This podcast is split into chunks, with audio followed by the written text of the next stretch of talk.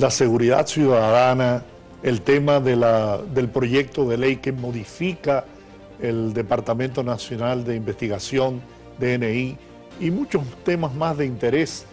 Vamos a tratarlo con una invitada de lujo en este programa Nosotros a las 8. Carolina Ramírez, especialista en seguridad en la República Dominicana, pero además asesora en esa materia a nivel internacional. Buenas noches, gracias Carolina por compartir una vez más con nosotros este programa Nosotros a las 8. Gracias a ustedes por invitarme. Yo creo que la vez pasada, bueno, esta ha sido como una de las mis entrevistas favoritas.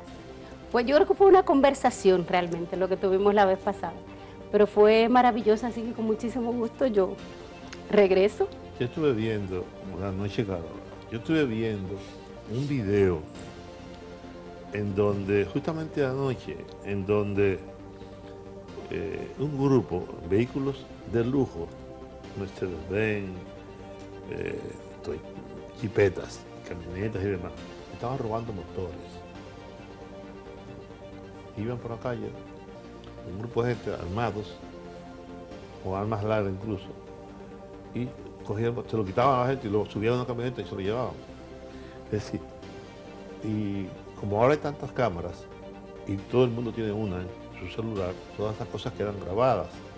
Y yo me he preguntado si la policía no tendrá un departamento que pueda identificar a todas esas personas que cometen este tipo de delitos, ya casi de manera pública, que no, como que no les importa.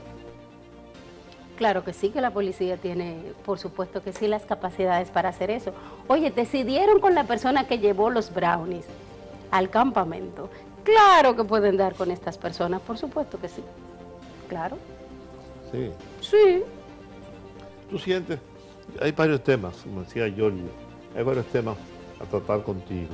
Uno es ese precisamente, la seguridad ciudadana. Y luego vamos a hablar sobre el proyecto del presidente de la República que modifica la ley que crea el Departamento de Investigaciones Nacionales, el DNI, eh, que yo escribí un artículo sobre el particular y que estuvo aquí también el consultor jurídico del Poder Ejecutivo, Antoniano Peralta, hablando sobre el, sobre el tema. Invité al director actual del DNI, a Luis Soto, al programa, pero Luis es un hombre de, bajo, perfil, que no le gusta mucho esas cosas, siempre ha sido así, ¿no? Y se supone que las personas que están dirigiendo los organismos de inteligencia sean de bajo perfil, porque de hecho la inteligencia funciona cuando tú ni siquiera la percibes. Si hay mucho bulto y mucho alboroto, algo no está funcionando. Así que así es que debería ser realmente.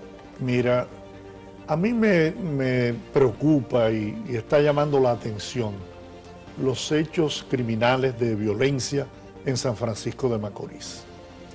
Unas cuatro personas ya asesinadas en los últimos días eh, y eso llama a preocupación. El país está en alerta, ¿no? ¿Qué pasa? ¿Qué, se ¿Qué se ha hecho en las mesas de trabajo sobre seguridad ciudadana? ¿Se está trabajando en eso? ¿Participa la ciudadanía en esas mesas de trabajo para poder encontrar solución a los problemas? Claro, de hecho esta gestión ha inaugurado y ha juramentado las 158 mesas locales de seguridad, ciudadanía y género, que son encabezadas por la alcaldía, ¿verdad? por el municipio, y tienen representación de todos los actores, tanto estatales, gubernamentales, como de la sociedad civil e incluso del sector privado.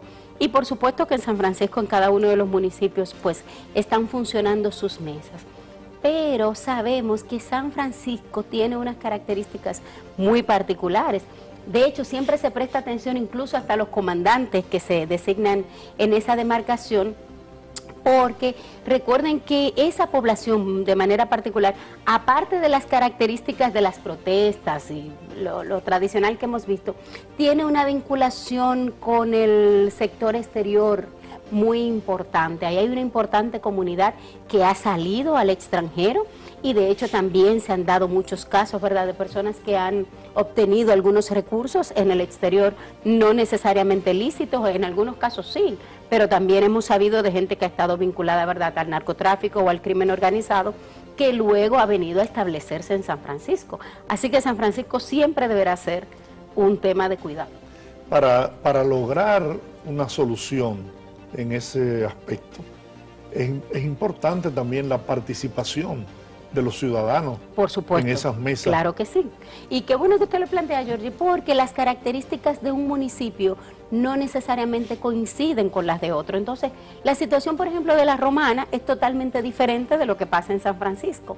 Pero resulta que los problemas de San Francisco lo conoce la gente de ahí y muy posiblemente gran parte de las posibles soluciones también la pueden identificar las personas de ahí. Entonces, si no hay una vinculación de la comunidad, de los actores sociales que están en el municipio, que realmente les importa, de nada va a servir que el Estado venga y le traiga a mi país seguro, le traiga plan de una cosa, plan de la otra.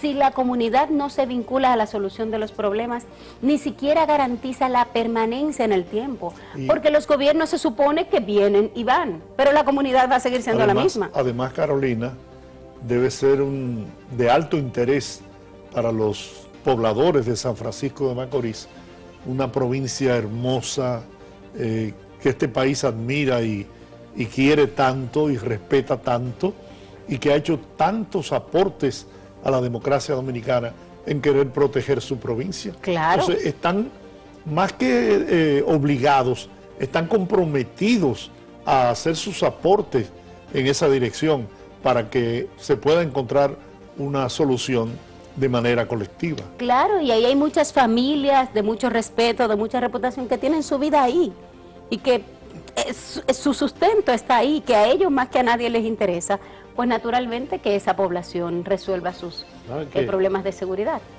Recientemente, en un hecho muy singular, se colocó vocero de la policía a una mujer. Sí, claro que Supuse sí. tú debes estar muy contenta porque además me dicen, no la conozco, pero me dicen que es una joven mujer muy, muy, muy bien formada, Claro que sí. con una gran preparación. Y me gustó mucho que fue. Pensé en ti, oye, Sí, yo lo difundí en todas estar- mis redes. La, la juramentación de la teniente coronel Ana Corniel, por supuesto que sí. Claro, hemos participado en algunos de los programas de, de formación y entrenamiento que yo impulso en las diferentes escuelas y de manera particular con ella tuve la oportunidad de trabajar en un proceso de un seminario de liderazgo transformacional y de veras que es una estrella. Así que yo creo que todos nosotros estamos comprometidos con el éxito de la gestión de esa teniente coronel como vocero de la Policía Nacional por primera vez en la historia de la República Dominicana. ¿Cómo va el proyecto? de-. Sí, poco a poco, pero avanzamos. Tenemos una subdirectora por primera vez. Tenemos ahora una mujer eh, vocero. Ya hemos tenido comandantes eh, regionales. Hemos tenido, por ejemplo, a la general eh, Campuzano, que estuvo comandando en Baní Sí, y en ajá, otra sí, demarcación sí. con bastante éxito. Entonces, qué bueno que vamos a... ¿Habrá alguna- deberíamos ir un poquito habrá- más rápido. Habrá, pero- habrá alguna vez, perdóname Georgie, habrá alguna vez una mujer que pueda encabezar la policía o que pueda ser ministro de defensa, como ocurre en otros países? Oh, pero por supuesto, claro que sí. Oh, pero ya tenemos una subdirectora. O sea, ya eso es un rebalón. claro, en cualquier momento puede suceder.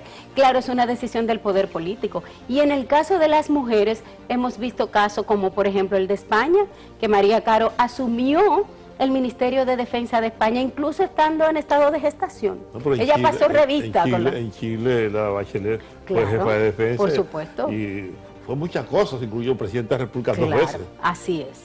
Que fue que- profesora mía allá en Washington porque ella es egresada del, del Colegio Interamericano de Defensa. Carolina, tenemos que hacer una pausa. Con tu permiso, eh, regresamos en breve en esta interesante conversación.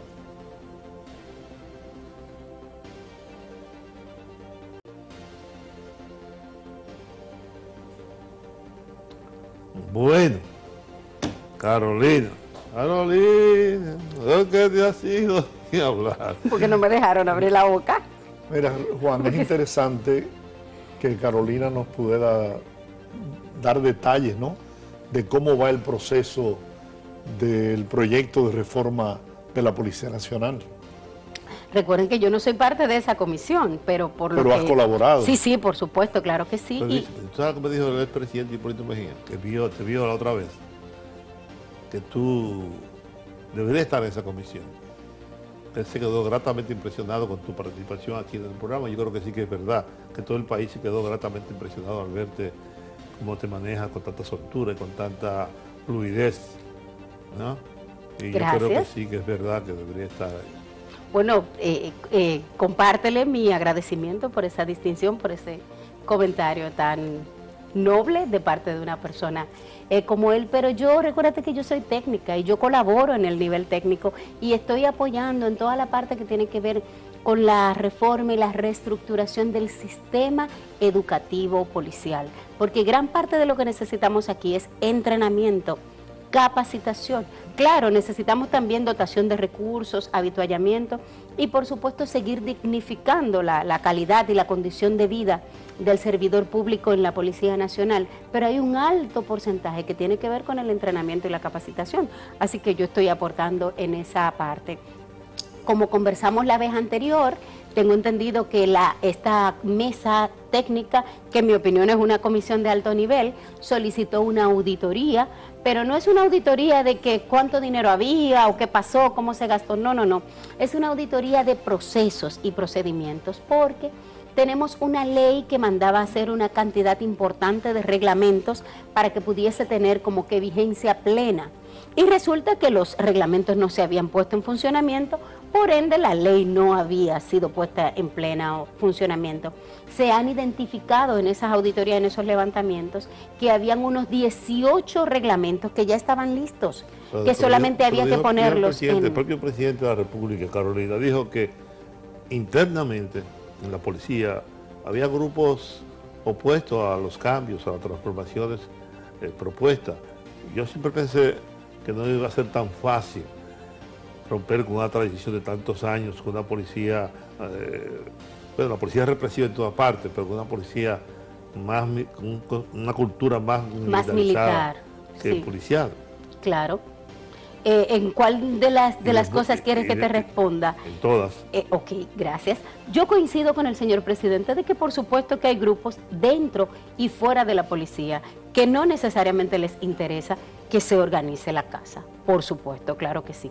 Sin embargo, yo creo que estamos en un muy buen momento, como lo comentábamos la vez anterior, y es que ahora hay interés político, hay la atención de la sociedad sobre el tema de la policía y el liderazgo que está a cargo de la policía y del Ministerio de Interior tienen un interés honesto, un interés genuino por lo que yo he percibido de que las cosas funcionen y que funcionen bien. De hecho, el director de la policía ha dado todas las facilidades precisamente para este proceso de auditoría. Amigo tuyo, amigo tuyo. No solo eso, fue mi alumno incluso. Entonces, ¿por qué tú no Por lo convences tanto, de que yo venga? tengo... ¿Por qué tú no lo convences de que venga al programa? Pero tú no me habías preguntado, y más ahora que tenemos una, ¿verdad?, vocera, una directora de comunicación estratégica yo femenina. conversé con él. Tú deberías invitarla a ella también, También, a, a la, yo- a la teniente coronel Te voy- Ana te voy Cornel. a- te, te vamos claro a que sí, por Sí, te vamos, te vamos a, Que nos haga a esa dar esa la intermediación. Sí, Claro, y, y la coronel Janet Jiménez, que está a cargo de esta Dirección Especializada de Atención a la Entonces, Mujer, ¿por qué no que el señor presidente ¿por le no dio hace- unos recursos adicionales. Perdóname, Dime, guapo. perdóname. ¿Por qué no hacemos con las dos? Sería genial que pudiésemos hacer un mini panel aquí. Claro. Claro que tú te imaginas tú con tres mujeres, conmigo, con esas dos tremendas policías. Sería bueno. Sería interesante, claro que sí. Olga, ya tú sabes. Vamos a coordinar Buscarle el nombre ¿Eh? al, al panelito. Sí, pero y yo, yo, sé yo que sí conversé, yo coordinamos. conversé con el jefe de la policía, con el director, como dicen ahora. Director general de la director policía. general, no hay una vaina, pero bueno. Mira, y me dijo que sí, que iba a, a venir. Tengo su teléfono incluso. Nunca lo he llamado porque tú sabes que a la gente ahora no coge el teléfono de nadie. No, pero él es una persona bastante accesible. Sí, Sí, sí, sí, claro que sí. me. Es un caballero. Sí, Y muy bien y a mí me consta. No, no, claro que sí, claro que sí. Bueno. me han dicho. No, no, pero en efecto Pero es yo así. le he escrito y le he llamado un par de veces, pero como es una línea, parece del gobierno, no coge el teléfono a nadie. Ah, bueno, ya eso es un problema de ustedes. yo- ya ahí no me voy a El meter. proyecto de ley sobre el artículo embargo, el que... presidente de la República sí toma el teléfono. Hoy Así sí me responde. dicen que Y- y responde. sí responde. A cualquier hora. Sí, sí, sí, sí. sí. Eso, eso hace sentir bien Me a la población. A mí me consta. Bueno, O eh, yo te localizo a ti y le escribo a él. Oye, no, no, pero lo que te quiero decir es que a mí como ciudadana me hace sentir muy bien escuchando de las personas que tienen contacto con el señor presidente de la República eso, y siempre dicen así, Sí, sí, él responde, responde, él... tarde, pero él responde. Qué bueno. Y tú le escribes, le dices que hay un problema en tal cosa y él busca la solución. Eso es verdad. Eso es Sí. bueno. Carolina, el proyecto de Si ley... me entero de que, un, de que un funcionario está en actos indebidos, está cancelado el otro día, porque él manda a investigar de verdad Eso está muy bien. y toma las medidas que haya que tomar. Pero tú Porque dices que si tú te está- enteras. no, una persona, me refiero a la Ah, ciudadanía. claro. ¿verdad? Y si yo también, o Giorgio, tú, ¿no? porque él está pendiente a lo que ocurre en el gabinete, en el país. No es una persona que, bueno, te nombró, nombró a Giorgio en un sitio y se olvidó de eso. Ya eso como una herencia, como hacía el PLD. 18 años, 12 años en un solo cargo. No, un presidente tiene que estar atento a, a las cosas. Yo estoy de acuerdo contigo en eso. Sí, sí, sí. Óyeme, eh, el, el proyecto de ley que modifica el DNI, Sí, que tú escribiste que de escribiste eso. un artículo sobre eso. sí, Muy bueno, por cierto. Sí, Yo aquí- coincidí con gran parte de lo que planteaste. Gracias, qué bueno, me alegra mucho. Sabes que te quería preguntar sobre eso también. Te voy a dejar como para el último bloque, porque el tema de la seguridad, ¿tú percibes que ha disminuido el nivel de delincuencia, de raterismo, de la criminalidad? Porque lo que está pasando con el narcotráfico, esto, casi todos los días aparece el general, el, vicealmi- el vicealmirante Cabrero Ulloa enfrentando el narcotráfico duramente como no se había hecho nunca antes. ¿Tú percibes o tú crees que estamos iguales?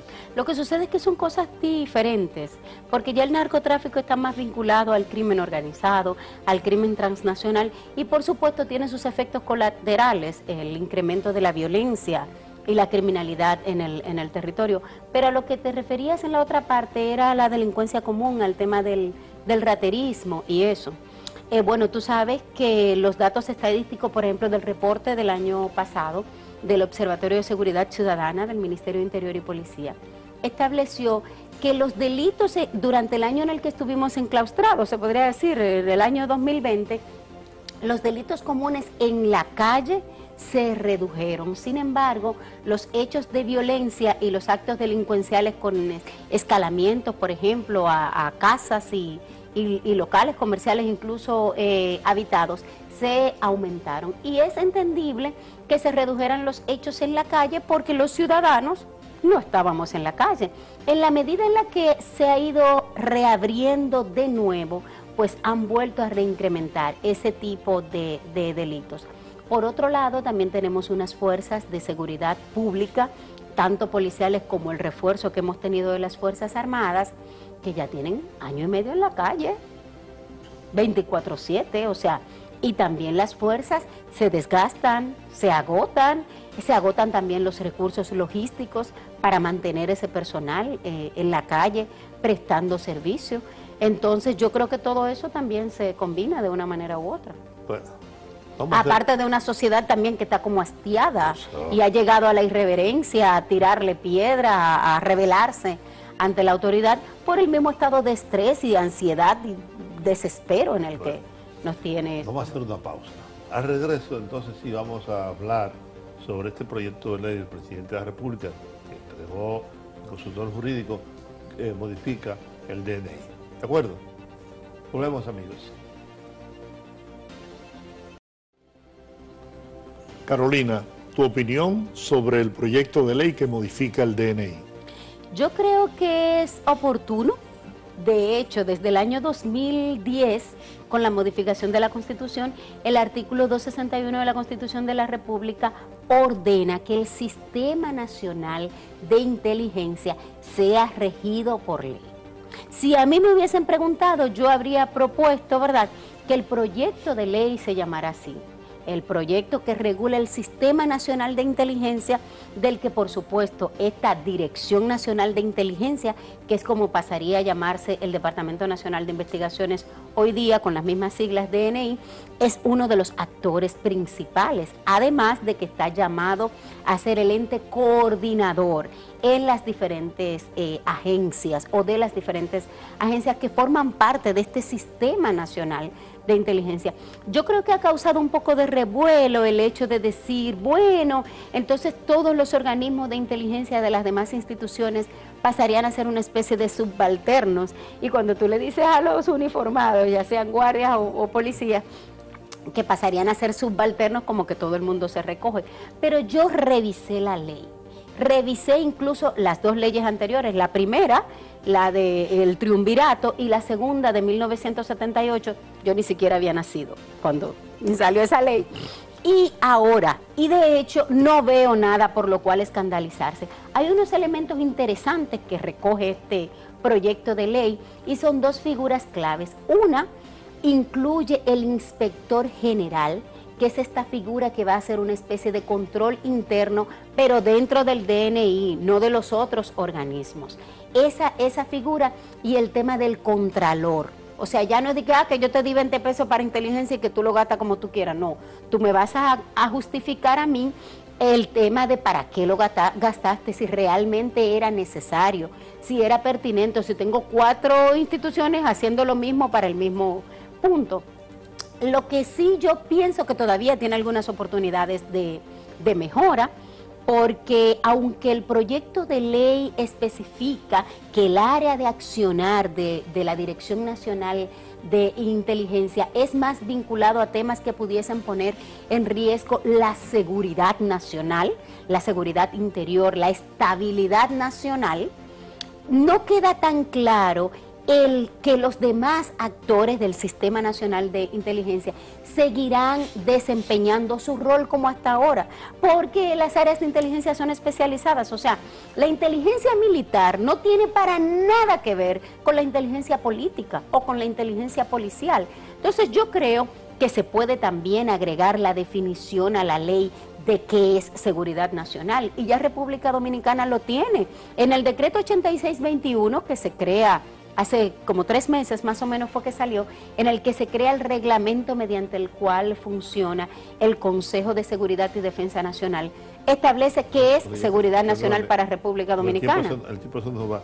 Yo incluso había pensado, cuando escribí el artículo, sobre la formación, la profesionalización de los integrantes de ese órgano. Claro, de hecho hay una escuela. En otro país, exactamente. hay una escuela de inteligencia. País hay escuelas para estudiar y para entrenar. De tal manera que cuando tú te gradúas, sabes lo que vas a hacer. Pero aquí también.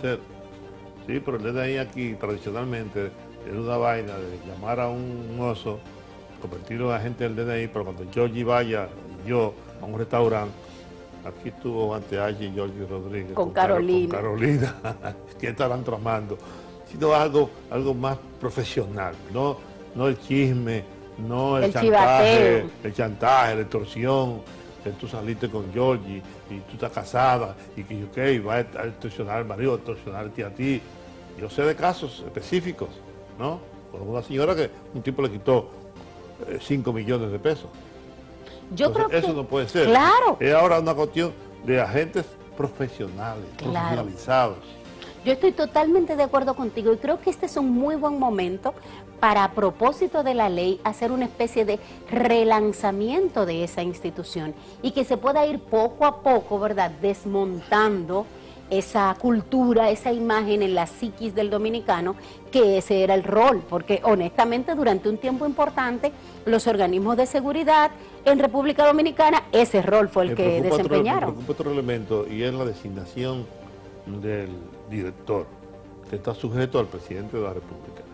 En Estados Unidos, por ejemplo, en Inglaterra, eh, quien decida en ese cargo, si bien está sujeto a la decisión del presidente de la República, pero no, no tiene un carácter político partidario. Es decir, tú estás, pongo tu caso, eres una experta, un especialista en la materia, no tiene que ver con el PLD, ni con el PRD, ni con ningún otro partido.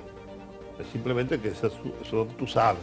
Por lo tanto, tú puedes estar no dos veces, No, va a un chisme, no, lo vamos a quitar, vamos a poner a otro.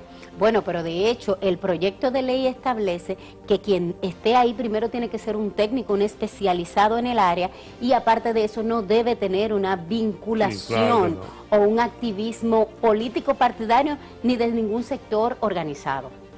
Se nos fue el tiempo, ¿verdad? Bueno, antes de terminar, Georgie y yo pusimos de acuerdo para pasar.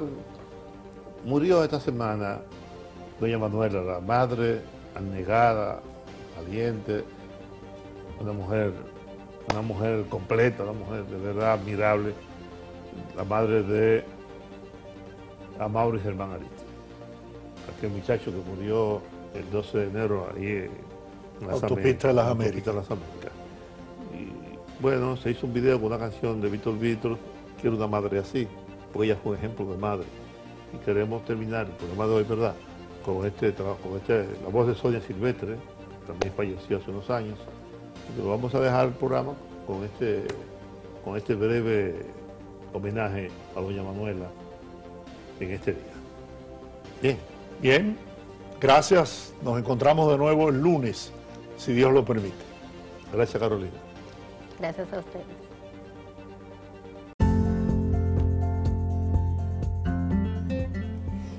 Si has llegado hasta aquí, definitivamente mi contenido te ha resultado interesante. Por favor, déjamelo saber. Yo aparezco como arroba mujer seguridad en todas las redes sociales, pero antes de irte, apóyame marcando seguir. Y espero volver a encontrarte en el próximo podcast como parte de la audiencia. Déjame saber en las redes sociales de qué quisieras que hablemos la próxima vez.